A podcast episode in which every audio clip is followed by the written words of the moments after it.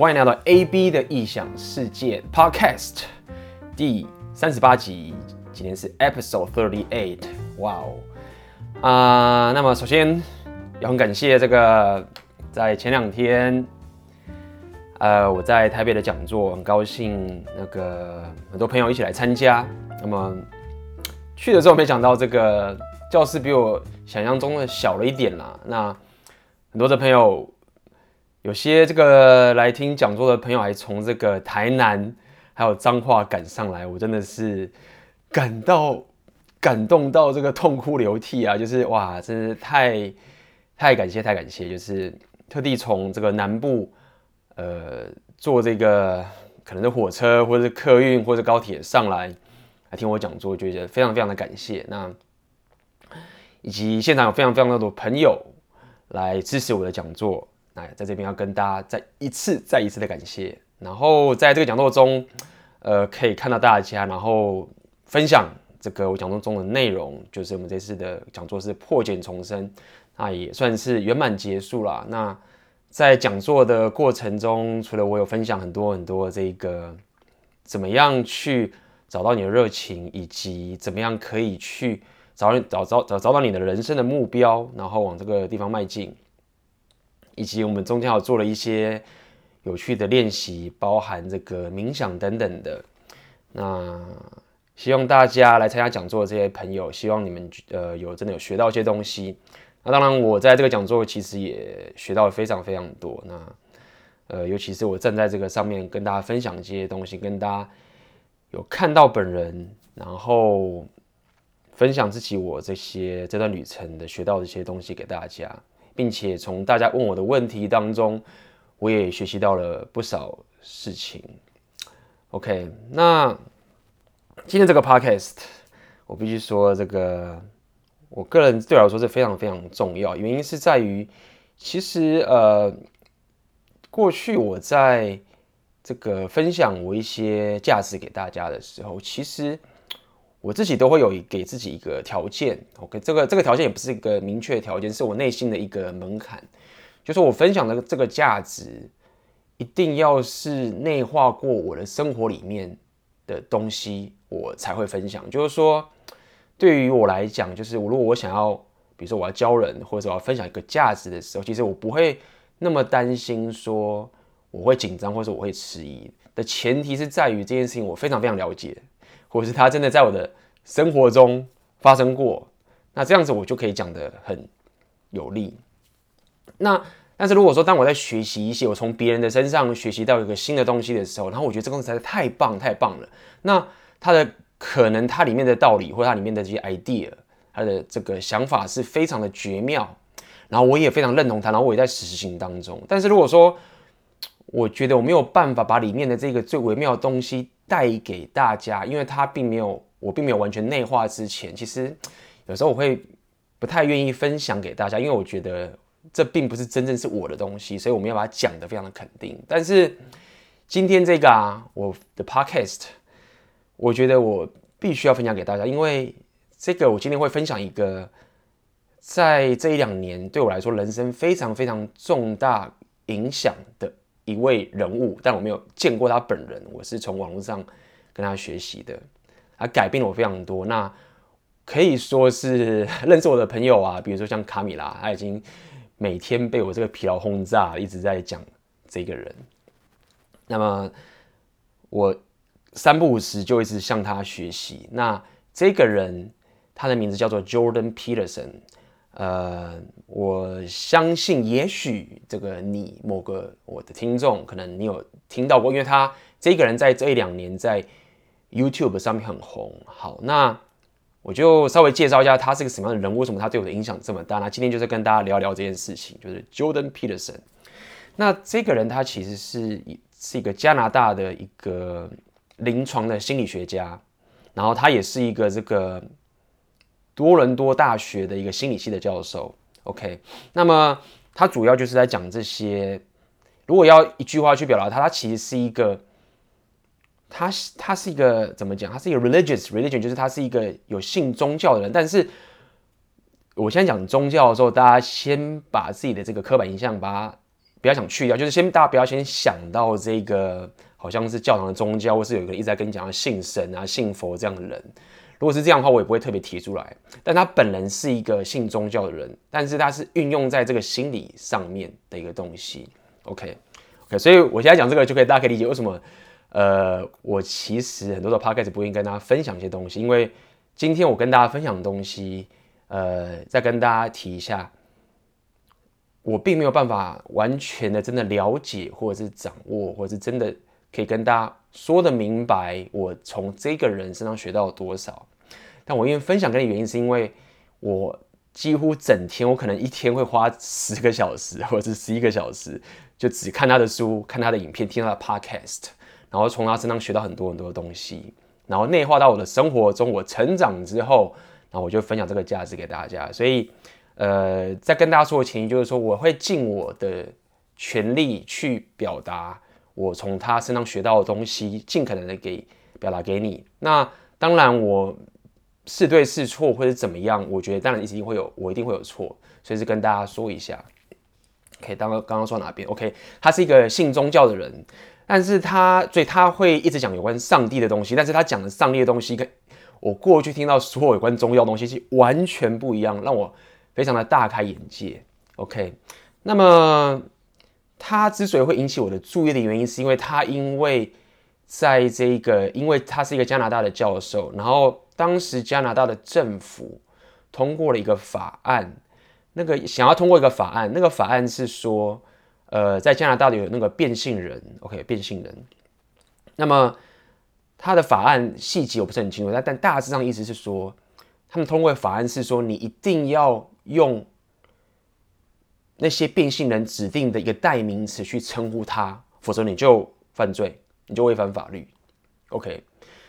也就是说，在加拿大那边，他们英文嘛，好像男生我们比常讲他，就是 he，那女生她可能就是 her 或者 she 之类这样的情形。him，那么变性人好像有自己的一个代名词，英文我也不太清楚，因为也很烂。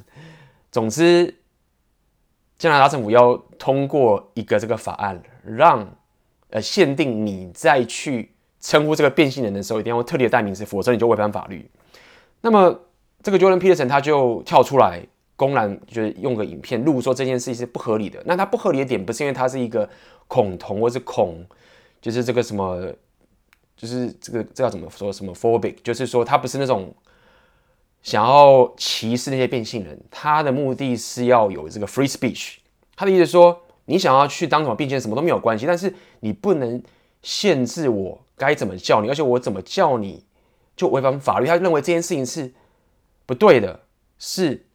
一定要出来制止的，而且这个东西不是只是他觉得说啊，你这样我不舒服，不，他认为 free speech 是一件非常非常重要的事情。OK，free speech，当时我们当然都知道这件事情，但是自从我开始去听他的课的时候，我对这件事情是有更深的认同。他不只是大家觉得说好像啊，我们要让这个社会更能变好，没有这么的远，他是跟你本身很有关系。OK，你自己的生活也非常有关系，所以他因为这件事情就。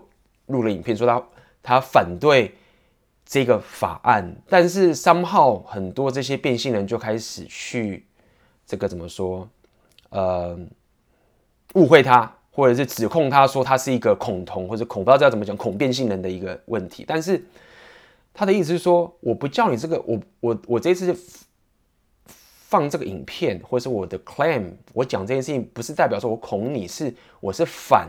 这个法律，我是反这个 free speech，但总而言之，就是因为这个小事件，那这个 Jordan Peterson，OK 的这个影片在 YouTube 就 viral，就是爆红，然后他这个人就在 YouTube 火起来了。那么，其实当当时我还，我虽然天天在看 YouTube 吧，但是其实我不太跟这种 viral，我不跟风的，所以。其实那个时候我还不认识他，我是因为他火红之后，然后他后来出了一本书，今天我会介绍这本书，叫做《呃 Twelve Rules for Life》，这是他的第二本书。然后他去参加，因为他推他的书的时候，然后他去参加了某一个我喜欢的一个呃一个 podcast，一个 coach 的 podcast，然后他去参加访问我才认识他的。OK，总而言之，这个 Jordan Peterson 就是因为这个事件。然后他之前其实就已经开始火红了，但是他之所以可以这么快的掀起正旋风到这个世界，基本上是因为这个 social media 这个 YouTuber，那 YouTube 这个东西，所以我其实非常感谢就现在的科技，就是我也是因为这样的一个火红的事件，然后引起我的注意，然后我才开始去看他的 YouTube channel，然后我从他这里面学到太多太多的东西。那么，当然我今天还可以谈很多他有关。他后来在网络上面，其实还有遇到很多这种非常这个争议性，或是就是非常的争议性，或者是遇到很多这种要怎么讲八卦事件嘛，也可以这样讲，就是呃，因为他的言论其实非常的有具争议性的，所以许多的这个女权主义啊，或者是种种人都会一直想攻击他，包含有一些记者也会去戳他，然后那些戳他的人，OK，其中有个英有一个英国的一个记者也是。在访问他的时候，有去戳他，然后 就因此他又更火红。那这个细节我就先不提了。总而言之，这个 Jordan Peterson 啊，他会引起我的注意，就是因为这个样子。那么，所以今天我会稍微去提一下我从他身上学到什么东西。那么，其实我相信未来的 Podcast 我可能会讲更多有关他的东西。因为我现在是非常非常的。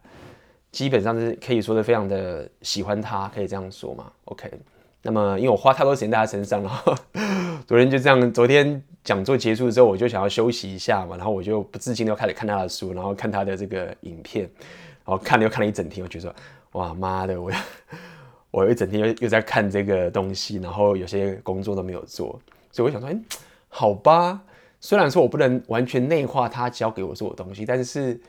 我既然都花了这么多时间啊，看他的影片，然后看他的书，听他的 podcast，那不如就拿这个来分享吧。所以今天这个 podcast 的这个来由也是因为这个样子啦。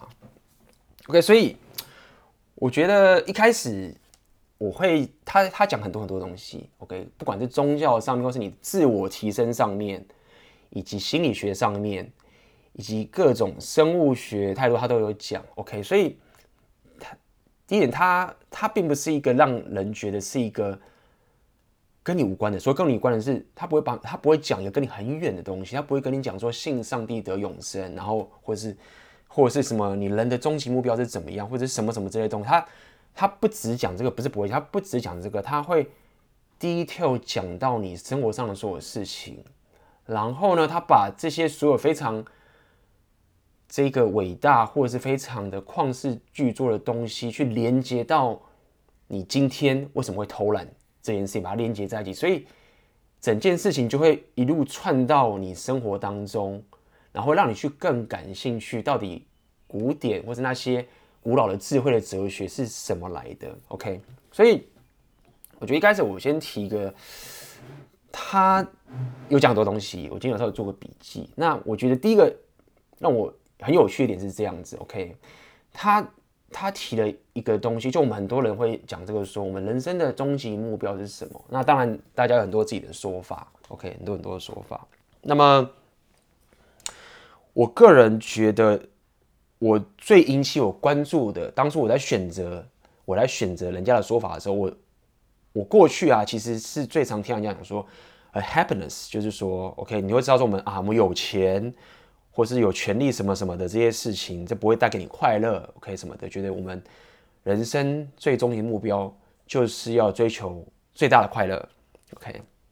对钱不能带给你最大的快乐，应该说钱有这个基本需求，对不对？但是你钱超过一定的数量之后，就不能带给你更大的快乐。所以我们这时候可能要做其他的事情，让自己开心，或是追求自己的梦想等等这件事情。所以人生的终极目标有一个。应该可以说阵营吧，就是所谓的我们要最大化我们的快乐。OK，这第一个，我觉得值得我关注的，我也是之前也是这样认为。但是 Jordan Peterson 他却反对这件事情，但是他反对的点不在于说他不认同去追求快乐这件事情有什么不对。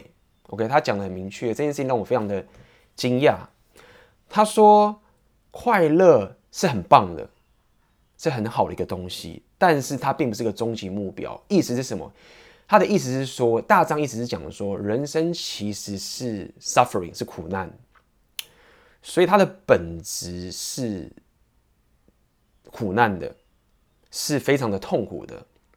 所以你可以追求快乐，当然这很好。你有一些快乐可以减低你的 suffer 或减低你的痛苦。但是他的意思是说，人生的终极目标，他有特别提过这件事情啊。他说，人生的终极目标其实是找到一个活下去的方法，可以去有效率的减低你的 suffering。这是他的说法。那这个 idea 到我脑袋里面的时候，其实大家感觉没什么，像是佛教说，没有错。他其实也引了引入了很多这个佛教的说法。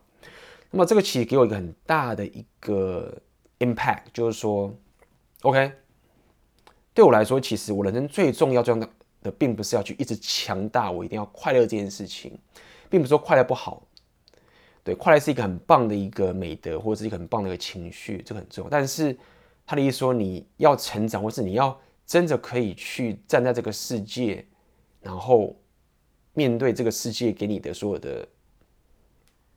挑战或种种东西，以及你要去面对这个世界所有的人，其实你要知道我们的本质，最终你只要一不注意，你就会陷入地狱。我觉得他的一个想法会让我觉得很棒，就是他会让我很很对我，因为我很喜欢自我提升，他会让我觉得更怎么讲，更现实或者更成熟的去面对一些面对一些问题，而不是忽略它，因为。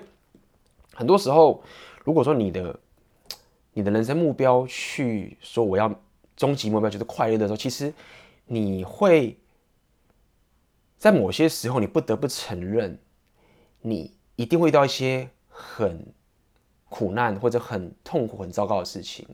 但这个时候，你为了要去你的目标，因为你的目标是终极的快乐嘛，你最有效率的方法就是忽略这个东西，或者是觉得这个东西是没有意义的。OK。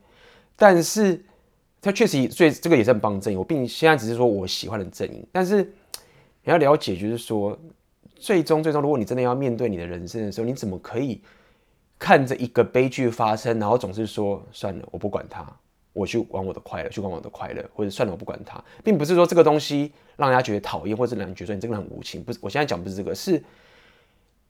你如果不能从这个痛苦里面找到一个意义，或是从这个地方去成长，或者怎么样，如果你每次都只想着说这个痛苦、这个悲剧发生没有任何意义，人生就是这个样子，我们不要理它，我们继续找快乐吧。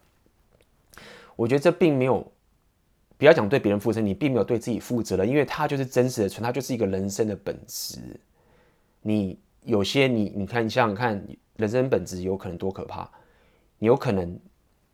明天起来，你最好最好的那个朋友就得癌症，然后过了不到一个礼拜，忽然就去世了，就死掉了。那你要怎么去讲这件事情？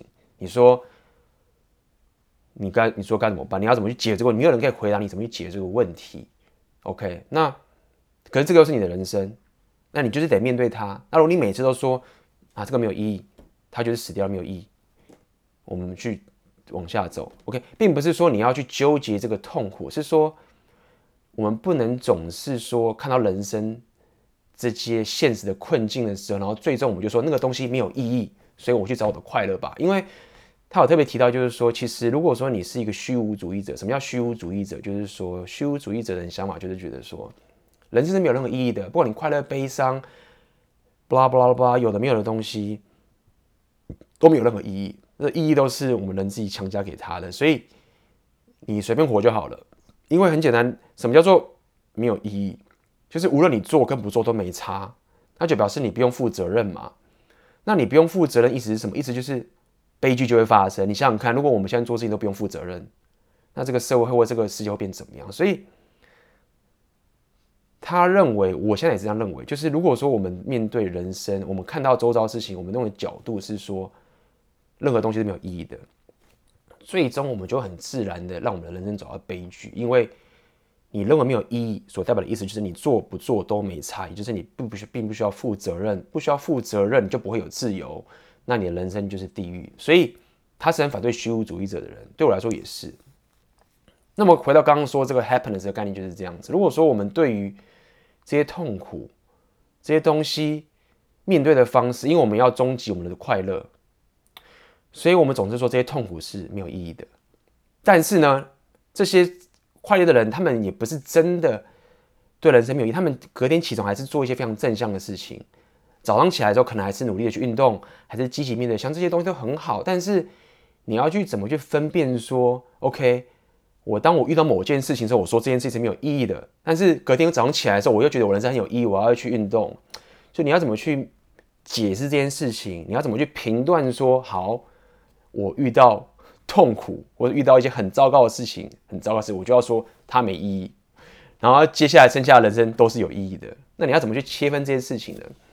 所以这个开始就讲的比较深了，这也是从他跟一些人访问的过程中，我去听到他讲的一些这些论点，然后让我去醒思了这件事情。所以他的认知是说，我们人是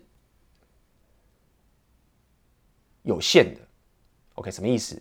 他说人为什么有痛苦？为什么我们人是痛苦？意思是说，其实我们人是不可能是有无穷，我们不可能是超人。不可能是无所不能，就想想看，我们电影有超人里面是什么样情形？OK，超人无所不能，对不对？坏人来了，然后超人出现，啪，坏人就死掉了，然后呃，大家很开心哦。隔天哦，又有个坏人出现了，然后超人来，啪，他又死掉了，哎，然后大家又很开心。就是这个其实不是真正的人生，人生我们人都是有限的，所以他的意思说，痛苦的本质在于说，我们之所以是会是一个人，或者我们之所以是这样的一个存在，好了，OK。就代表着说，我们是有限的，OK？如果我们是无限的，我们就不存，我们就不是这样的存在。那周遭的人，你现在看到所有东西不存在，所以他的意思是说，因为我们是有限的，我们是，我们并不是无所不能的，造就着我们会 suffer，就受苦受难这样的概念。所以这就是人生的本质。那么我们活在这个世界上，要做的事情就是什么？就是我们要。扛起这一份苦难，而且要自愿的哦，要自愿的去扛起这一份苦难，然后走过这未知的旅程，让自己变得更好，或想办法让自己成长，变得强壮，然后呢，想办法可以去减少我们可以在这个人生面对的苦难。听起来很佛教，我知道。那今天也不是要跟大家去。要大家出家或什么什么之类，就是要跟大家讲你生活上面的一些智慧等等东西，我觉得很有帮助。那如果我的思维是这个样子的，其实我反而会有一种谦卑感，然后我会有一个成长的感觉，然后我并且会更认可说我在面对什么样的东西，然后我也不会有不切实际的期待。当然，我还是喜欢快乐，我还是追求快乐，但是我会知道说，我并不是真正我想的这么好。或者厉害，就像我之前有特别跟大家提过，就是说讲过所谓的这个什么好人这件事情嘛，很多男生就觉得说啊，我会被一个女生拒绝，然后他说我是好人，我收好人卡，然后就说啊，你看那个女生都爱坏男人啊，所以你看我这个好人就是被这个女生拒绝，我觉得太好，我要是当个坏人，女生就会喜欢我了。他说，其实这个是不的，为什么？就是你以为你是好人，不，你不是，你并不是好人，当然你也不会是坏人，但是你就。你就只是一个不是好人跟不是坏人的没有能力的人，OK？你当你什么都没有做的时候，其实你并不是一个什么好人。所以好人是你必须要这个努力的去成长，然后了解这个世界是痛苦的，这个世界是艰难的，然后你花尽你的心力，尝试的让自己往好的那个方向去走，然后呢，期望在这个人生道路上面遇到这个 suffer 的时候，遇到这个苦难的时候，你可以减轻一下这个痛苦。所以，这个也是为什么很多人、很多男生，你自称为自己是好人，然后被女生拒绝这件事情，其实这是一件狗屎，但你原因就在这边。当你什么都没有做的时候，你以为你是好的，不，你就只是一个无知跟无能的人。你必须要了解，你必须要扛起你的苦难，或者扛起你的责任都好，然后尝试让自己变好。那你才不会被女生发好人卡，OK？所以这个概念同样可以这个发挥在你想要追女生身上，也是一样的道理，等等的。那这就是他的他的讲法，然后他举很多多这种这种例子，比如说他特别提到，就是说很多人我们再回到看这个二战时代的时候，对不对？看到这个希特勒那个时候那些人，OK？那么感觉那时候很多警察或是那些德国人怎么那么残忍？会去屠杀那些犹太人，说哦，就想说这些那些为什么那些普通的老百姓德国人，他们也会去屠杀那些犹太人，真的太不可思议。说要是我哈，我活在二战时，我绝对不会干这种事情，怎么可能？这太残忍了，人不敢干这种事情。Jordan Peterson 说，Jordan Peterson 说，No 错，他说你以为你以为你回到这二战时代的的时候，你住在德国里面，你是会去救那些犹太人或者救那安妮的吗？安妮是谁？我就不特别提，就是某个很有名的故事，以后以后大家有机会自己去看。你以为你是那个会鼓起勇气去救那些犹太人的人吗？我说不，而统计上来说，你就是那个会帮希特勒去屠杀犹太人那些人。他说：“那些可以去鼓起勇气救那些犹太人的那些德国人啊，他们是有超乎常人一般的意志力跟勇气。你想想看，你要冒自己家人、伴侣、小孩的风险、死亡的风险去救这样犹太人，这需要多大的勇气？但一般人我们在看这个历史的时候，都会觉得说：‘关我屁事啊！’我我明天要上，我要打电动，好不好？我明天还要看那个电影，然后晚上跟美剧要看或者什么什么之类的。你会觉得那件事离你很远，所以你自然会就觉得说啊，到时候我到二战的，我怎么可能杀人？怎么可能？太残忍了吧？你看我在看网络上那个 Facebook 的猫咪都觉得很可爱，猫咪我可能都不好意不好意思去踢他，不能去踢他了，我怎么可能去杀人呢？他的意思说，当你有这样的想法的时候，就是非常的不成熟，就你要想着说。如果你什么都不做，你回到二战时代，你就是会杀那个犹太人，而且你还真的以为你不会，因为你把自己跟这个历史的东西给分隔化了。所以他有特别提，就是说你要了解历史就是你。当我们现在看到，比如说我们中国五千年历史，秦始皇焚书坑儒，或者谁《三国演义》或者《三国志》《三国演义》是 不算历史吧？应该也算。那也算小说，这些东西很残忍的事情发生之后，你要了解一件事情，不要把它当做是一个神话般，或是跟你无关，好像是一个虚幻，或是好像很远的东西传。它就它这些东西就内化在你心里里面，它就是你。你不了解你自己，我们从这些历史里面去慢慢学习到认识一点自己，就包含刚刚讲这个二战德国纳粹这件事情，因为他这个 Jordan Peters 他研究了这个很多。二战纳粹德国以及这个斯大林苏联政权的一些部分，那这些种种的一些讲法，那么他就是告诉了我说，你并不是好人。如果你什么都没有做的话，那自己给我个当头碰喝，就是我一直以为说我是好人啊，你看我这么乖，我听人家听人家讲话，对不对？很好啊，我我应该有女朋友，我应该可以结婚，我应该可以怎么样？我应该有正妹，我应该有钱啊，我人生应该很美好，为什么没有？不，你不是好人，请努力变成好人，尝试让这个世界变得比较好一些。OK，那那听起来你会觉得说啊，妈，这集 A B A B 这集，你实在是讲的太太太烦了吧？那个这种大道理我已经听多了，对，我承认，所以这也是为什么我一直不录这种 Podcast，因为。我必须讲，就是说，这个这个人会给我这么大的形式，就是说，如果仔细去听他讲的东西的时候，真的是一些大道理，而且这个大道理是有些很多是，你其实从很多种古代智慧的书都已经学到了，但是你其实都会把它放在一边，或是你觉得那个东西哦很棒，但是跟你没有太大关系。但是这个 Jordan Peterson 他可以把很多这些大道理跟你。切身相关的事情连在一起，比如说刚刚我说这个你被领好人卡这件事情，它就可以连到刚刚我说的这个概念，人生就是 suffering 这个概念，所以它会让你现在，就算你现在遇到这些你很纠结的，其实你交不到女朋友，交不到男朋友，找不到喜欢的人，或者是你的财务状况出问题，人生都怎么样，或者是你想要得到一个梦想生活，其实你要知道的是说，其实这个很多答案都在。这一个很大的伟大的著作里面，它都有很深刻的解答。那你会说，我干嘛要这么费功夫呢？我这么我干嘛这么费功夫去看这么艰深的东西来解决我现在的？我只想交个女朋友，你为什么要我回去看那些什么？好，去看什么尼采的哲学啊，或者看什么荣格啊，这心理学何必那么麻烦？什么什么的？原因是在于说，当你想要内化一个东西在你的生活当中的时候，你。最有效的方式是你真的必须要去萃取那个最精华的部分。那它这样转过来之后，你才可以内化出现在你人生遇到的问题。我只能这样跟你说，如果说你现在遇到一个问题，那你就只是找旁边那个人去直接跟你讲该怎么做，但是你就是没有把内化，因为什么？因为你不了解这件事情的本质是什么，你不知道这个本质是什么时候，你就没有办法很自然的去做，那你就会做的半吊子。OK，那这个 Jordan Peterson 他就是可以把这些你生活化的一些小东西，跟这些古代伟大圣贤或者比较偏西方的，当然他也有提到这些佛教跟这个道家这些东西，也有把它连在一起。那这就是我现在为什么每天就是沉浸在他的世界里面的最大原因，有太多太多东西我必须要看。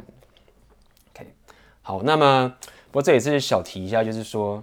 就在场，如果听众你是这个英文很好的人啊，或是你也是喜欢 Jordan Peterson 的人，或者你对他也了知道，也看了他不少东西，那欢迎你讯息给我，留言给我，或者是跟我讲有关任何他的事情，或是你的想法，因为我现在是只要看到他的东西，我都非常有兴趣。那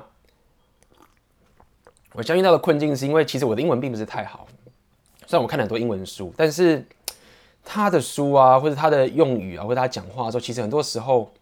还蛮不好吸收，因为他不会用太简单的逻辑去跟你讲事，尤其他又是一个心理学家，又讲宗教的东西，所以很多时候我会还蛮，呃，我还蛮挫败，你知道吗？就就觉得说，听听到他到底在说什么，我想知道，然后看他那个表情或者他讲语气，就觉得，哎、光听懂了六成，但是是这个意思吗？那剩下四成意思该怎么办？然后开始找人问，啊，有很少人真的会去看他，但是这个国外已经很多人在看他了，所以其实。如果你有有关有关他任何的资讯啊等等的，哎，你也可以欢迎来跟我分享，也可以来跟我聊聊天。那这个 Jordan Peterson 他其实有个大陆的一个女生啊，有在翻译他的影片，在微博。OK，大家有兴趣可以去看，有人在专门翻译他的影片。那 YouTube 上面其实现在这个这个中文的不多。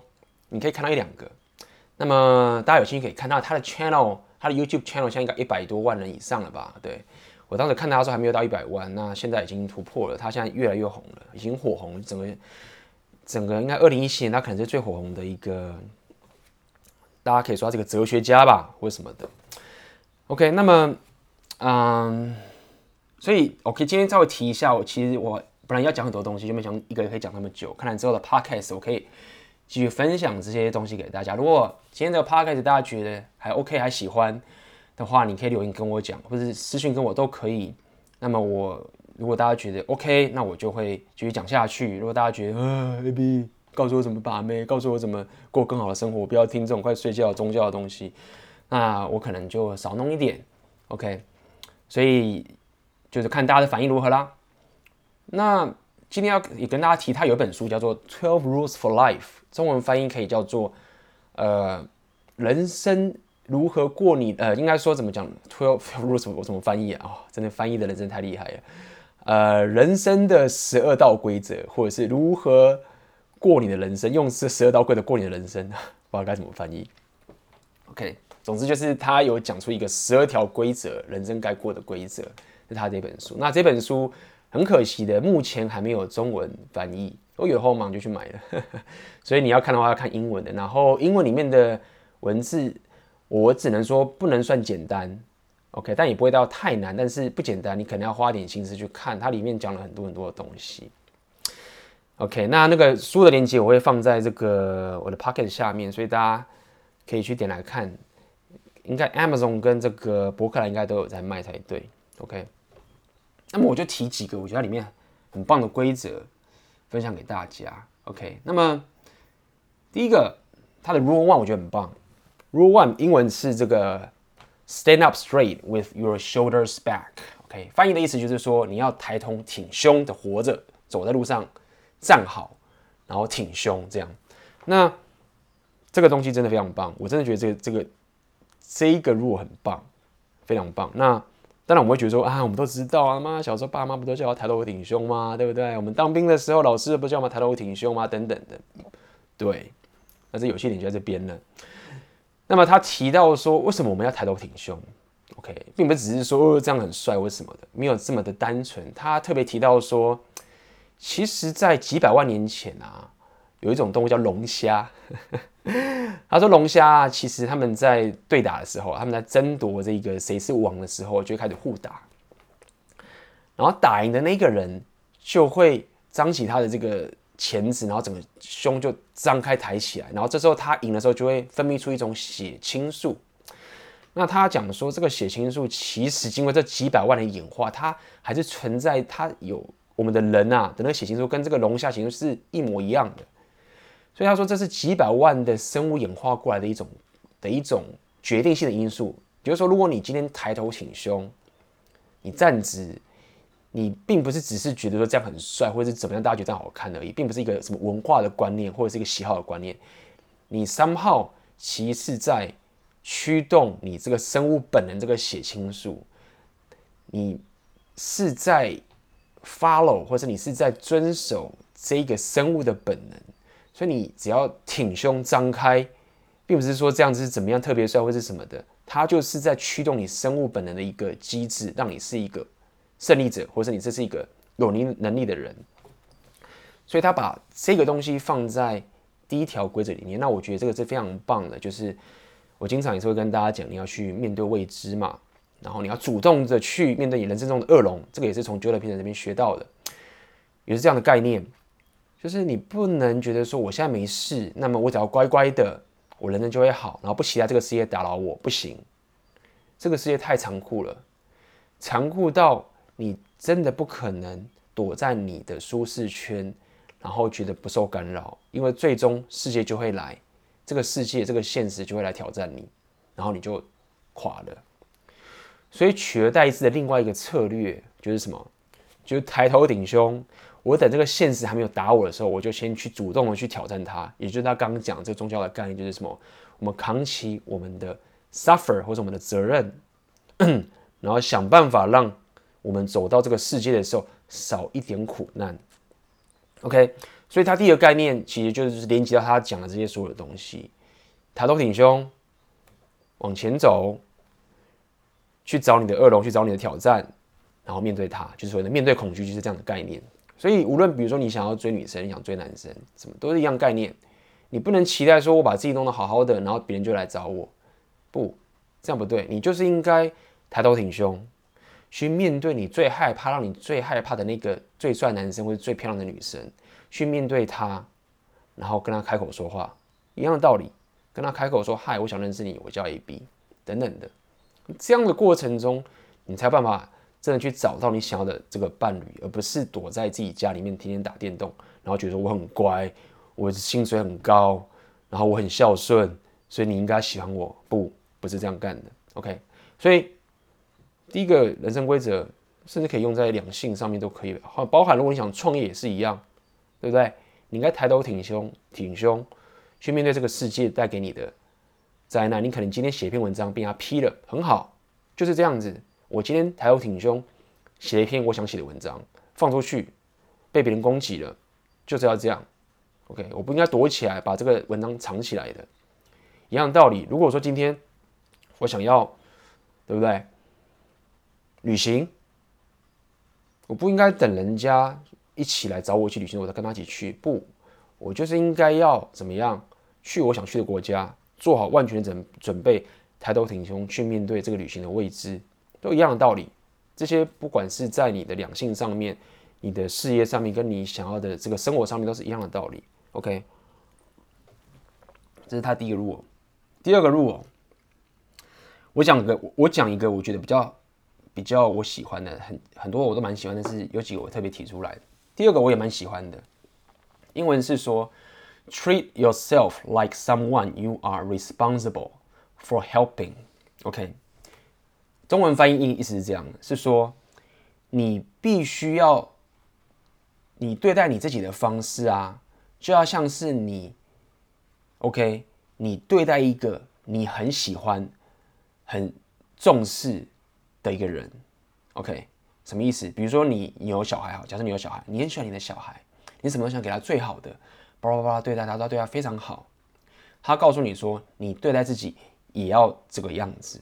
OK，你要说很多人说，没有啊，是这样，我对他，我对自己也不错啊。你看我平常都这么放纵自己，No，并不是这样的。他说：“你想想看，很多人多少人是这样？他妈妈，你看自己的小孩子生病了，天哪，紧张的要死要活，开始去医院拿拿药，然后每天都督促小朋友要吃吃药啊。上课的时候督促啊，你今天便当有没有带？什么什么什么之类的，什么都把他打理得好好的，超级爱小孩，然后对他就是无微不至。但是他对自己呢？想看，对不对？那要去看病吗？啊，没有啦，很烦，不用去看啦。我这个只是流个鼻水，明天隔天就好了，我不然懒得去看。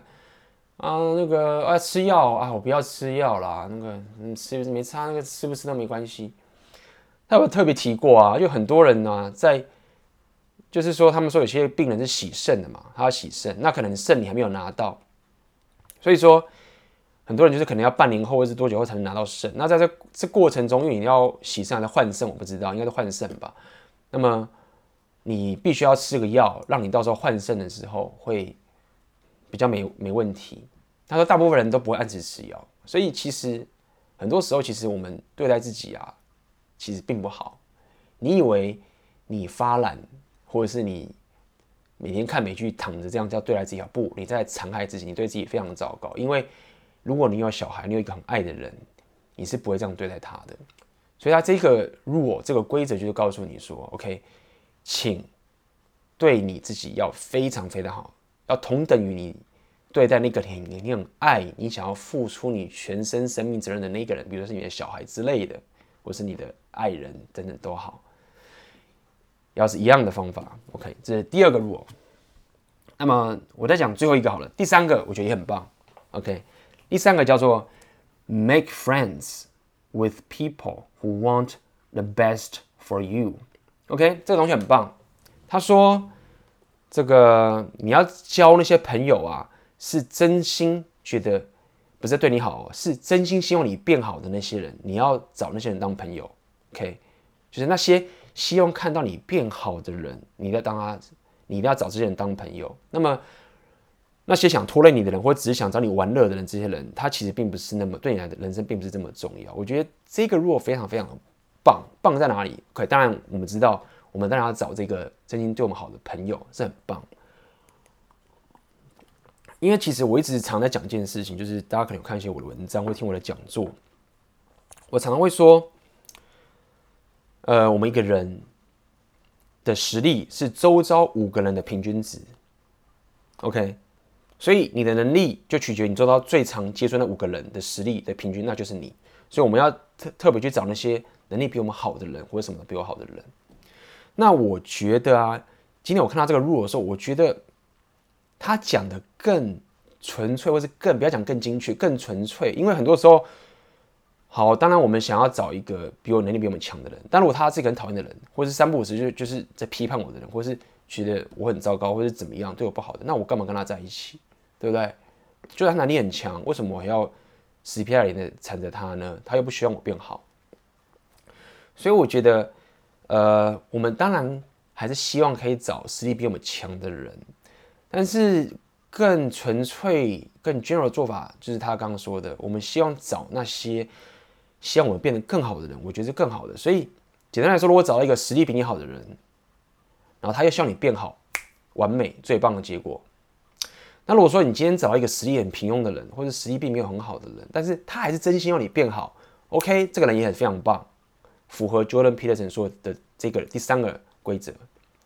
但如果说你遇到一个人，他实力很强，但是他一点都不希望你变好，那我觉得可能你还是不要跟这个人当朋友，尽管他的实力很好，OK。所以我看到他这个路，我觉得我会调整一下刚刚所谓的这个要去找实力比你强的人这样的概念。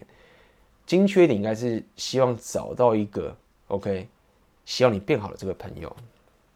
OK，那接下来还有这个其他九入，那就交给你去这个下载用书看啦，链接我会放在下面。那么如果未来大家还希望我可以再继续讲有关这个 Jordan Peterson 的这些东西啊，那我可以再把剩下东西讲给大家，因为呃怎么说呢？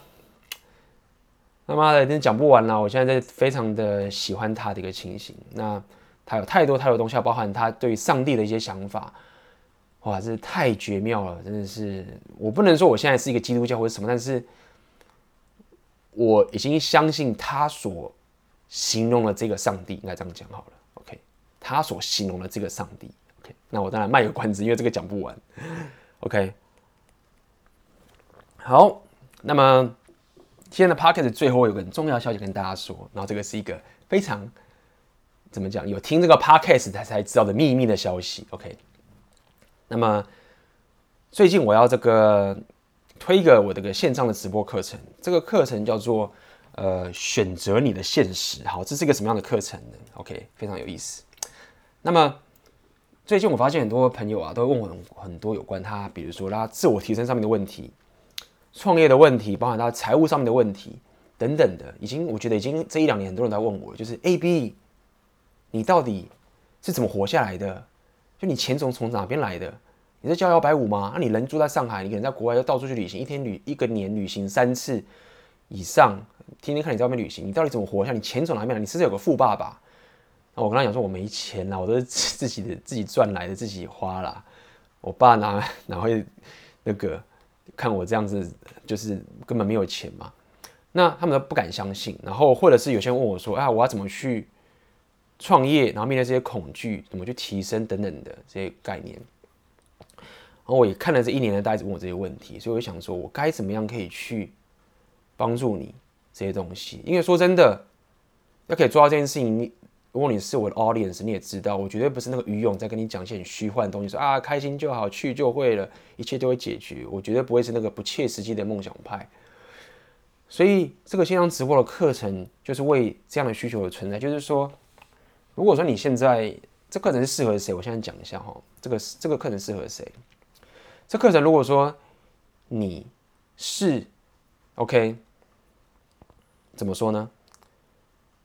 你想要找到你自己的生活形态，OK，你想要找你的热情，你想问你的热情湖，你觉得说，我现在工作已经有点厌倦了，OK，然后我想要找到一个我真的想做的事情，然后靠这个为生等等的，但我又不知道该怎么做，而且你想想看，创业花那么多钱等等的。那其实现在创业是不需要花钱的，这是我先跟大家预告一下，不需要花很多钱的，跟以前不一样了。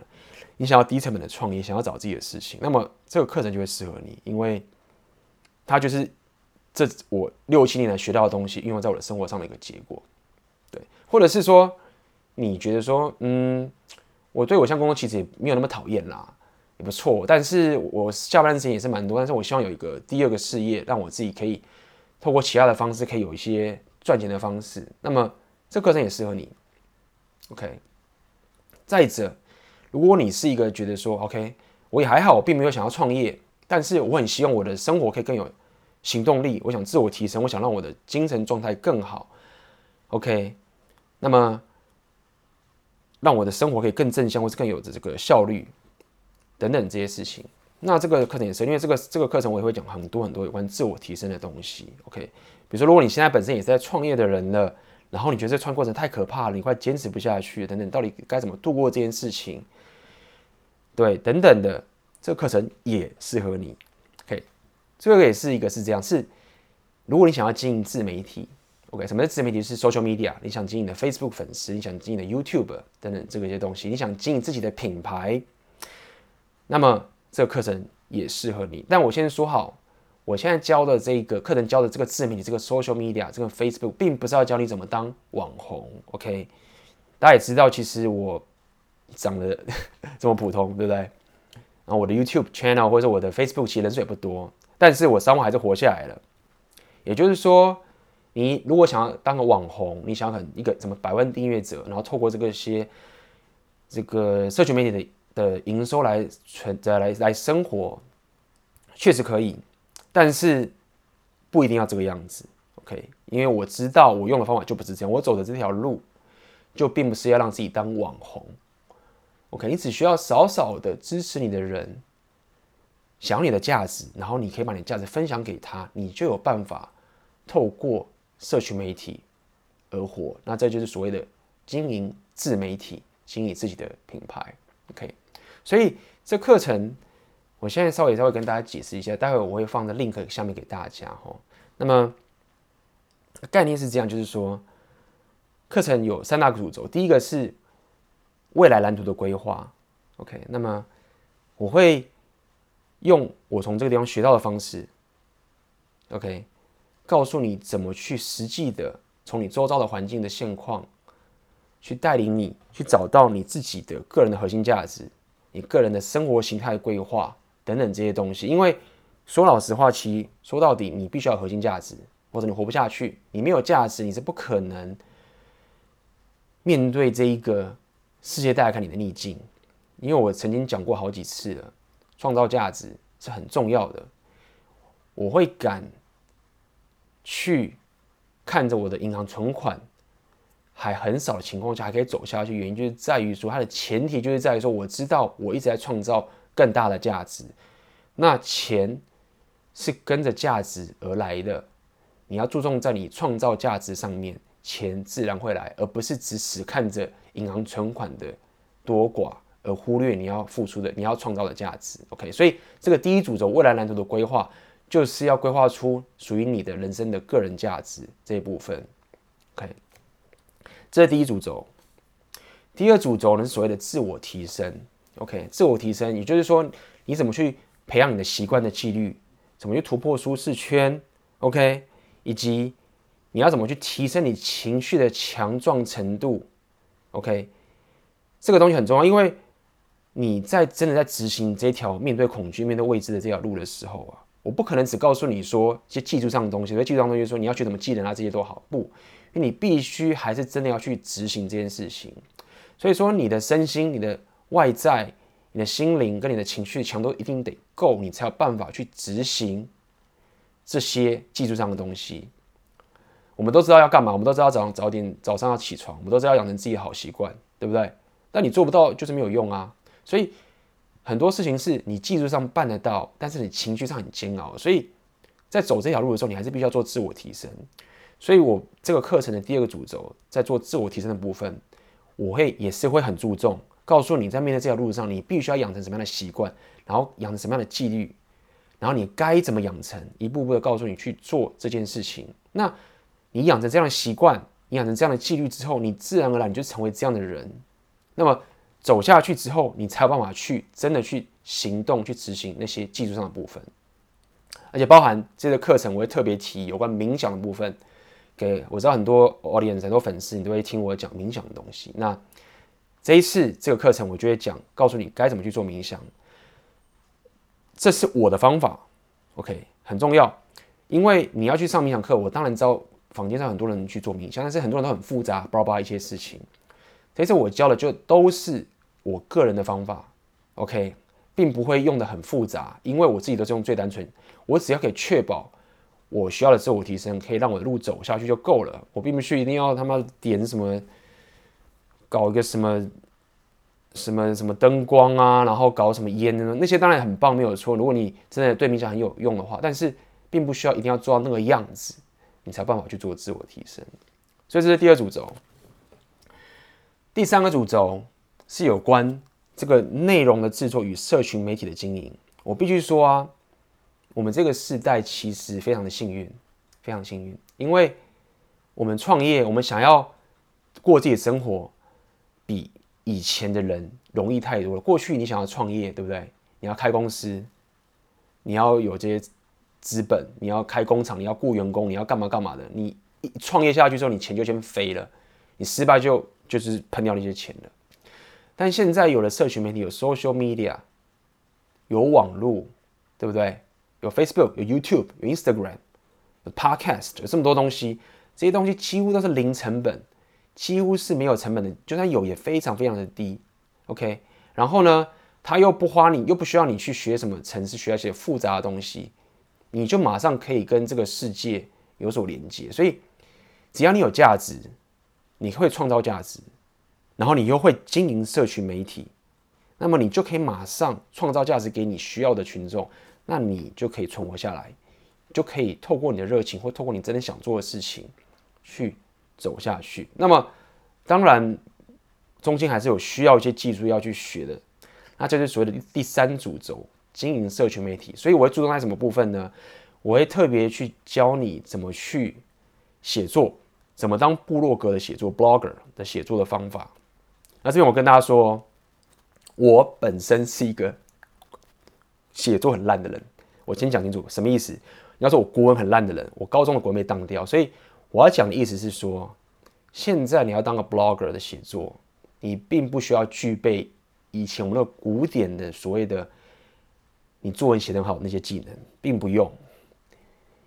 OK，，现在 blog 写作的价值跟方法跟技巧，并不需要你有非常棒的以前我们那些什么小学、国中、高中那些大学做能力，但确实你要有其他技术。这是什么？就是我在这个 blog 教的，要教的。你怎么样去写经营的 blogger，可以让你的粉丝，让你的 audience 可以有共鸣。OK，那这才是你跟他分享价值的一个一个部分。这是 blog 写作部分。第二个，我会分享该怎么拍照片，OK，该怎么拍影片，以及该怎么后置等等这些东西。因为如果你有照片，你必须要有照片，你也可以有。如果你觉得照片不够，你要影片也可以。然后你要该怎么后置这些影片，我会教你该怎么做。那么这个课程有缺点就是在于说，你当然可以自己去学，额外去学怎么去拍照，怎么去拍影片。但是我只是专注在你想要经营你的社群媒体，经营的你的你的这个现实的部分，所以我只会去抓那些你需要的部分。你要拍照，你只需要抓到这几个要点就好了，然后就可以去拍了。其他的东西你就不用去管了，不用学没有关系。要学精进可以再学。但是不要也没有关系，影片也是一样，你只要这些，你只要手机，巴拉巴拉后置，你只需要发了这样的规则，步骤怎么做，啪啪啪，一个影片做完放上去够了，这样就够你去分享你的价值了。OK，所以这是有关你内容制作部分。那当然你要去怎么经营的社群媒体一样，Facebook、YouTube、Instagram、Podcast 这些东西你该怎么去经营，我会告诉你怎么去经营。那这部分我要跟你说，你并不需要当网红。你并不用到一百万个订阅，是五十万个订阅。你看我现在 YouTube 频道才一千多个人，还不到两千个人。我的 Facebook 说到底也才不到一万个人而已，但是已经可以靠这个为生了。为什么？因为并不需要一定要当网红才能活着。所以如果说你想当网红，那可能这课程不适合你。我先跟你说一下，我会告诉你的方法是不用当网红的方法去存活在这个世界上。OK，这是课程第三主轴。那么这个课程它。授课的方式啊，我跟大家说一下，它是怎么授课的。它是用这个，我们是用这个线上的直播授课，所以它是一个 Facebook 的直播授课的方式。OK，那它是一个为期一个月的课程，所以等于是你在那个时间你就上线，然后我也会在线上，我就会在 Facebook 上 Facebook 上面跟所有的学员上课，是直播的，所以你可以跟我及时同步的互动，你有问题也可以当场直接询问。那么。就是时间上是每周日晚上的六点到九点这样子，就总共有四次的上课，四个周日，所以总共十二个小时。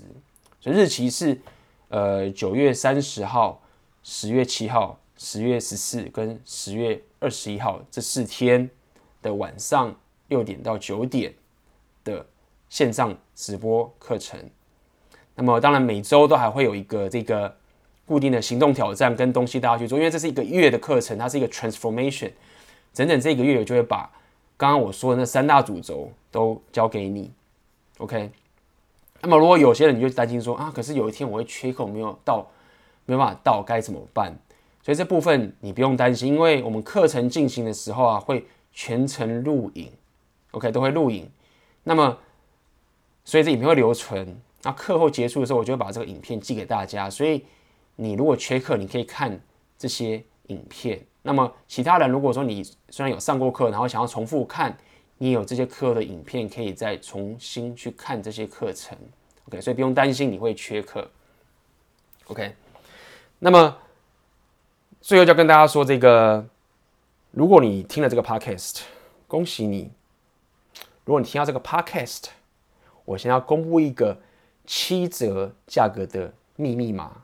OK，所以说，如果你报名这个课程，那么在六月二十四号以前，你报名这个课程，并且写下这个所谓的秘密码，你就会有七折优惠。OK，那么这秘密码是什么呢？就是 A B J P。OK，四个英文字母。为什么会是这个密码呢？因为 JP 嘛，我今天讲的是 Jordan Peterson 嘛，那么 Jordan Peterson 他就是 JP 的缩写。那我是 AB，大家应该都知道。所以这个密码我再说一次是 ABJP 啊，只要你在六月二十四号以前报名报这个密码，你就有七折的优惠。OK，就恭喜你啦。那另外一个更重要的事情是这样子，如果说你报名了，对不对？到上课之前你反悔了，我都给你全额退费，你不用担心。就是我要确保，就是说你一定有学到东西，你真的有得到我给你的价值，那我才愿意去收你这个学费。OK，所以如果说你报名了，然后你之后有事情不能来，或者你要出国，或是临时工作有事情，后来反悔了不行，不用担心，全额退费给你。OK，不收你一毛钱。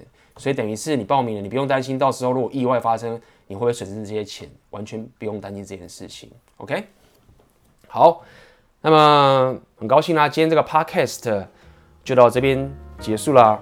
如果你喜欢的话，可以分享给大家。那么，以及你可以为我这个频道点个赞，然后订阅我的频道 podcast 的频道，好吗？那么我们就下次见喽，拜拜啦。